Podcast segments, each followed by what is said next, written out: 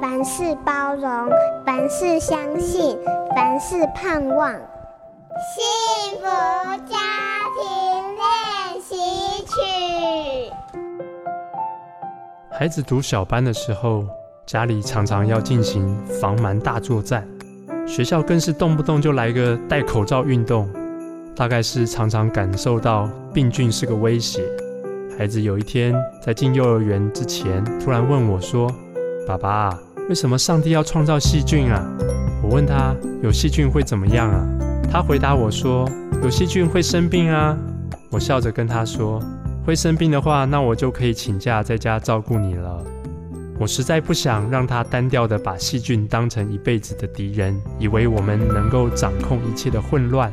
我希望孩子能够学习看到混乱带来美好的那一面。学习与他和解共生。如果我们能够把教养看作冒险，我们的视野会非常的不一样。有一种冒险是几乎没有经过任何风险评估的，纯粹凭着血气方刚而行事。但有一种冒险，它是精彩的，充满各式的挑战跟惊奇。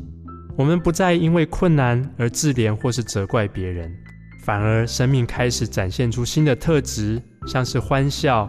幽默和想象力，其实只要我们转换一种观点，环境不只是充满危险，它也可以是带来精彩的挑战。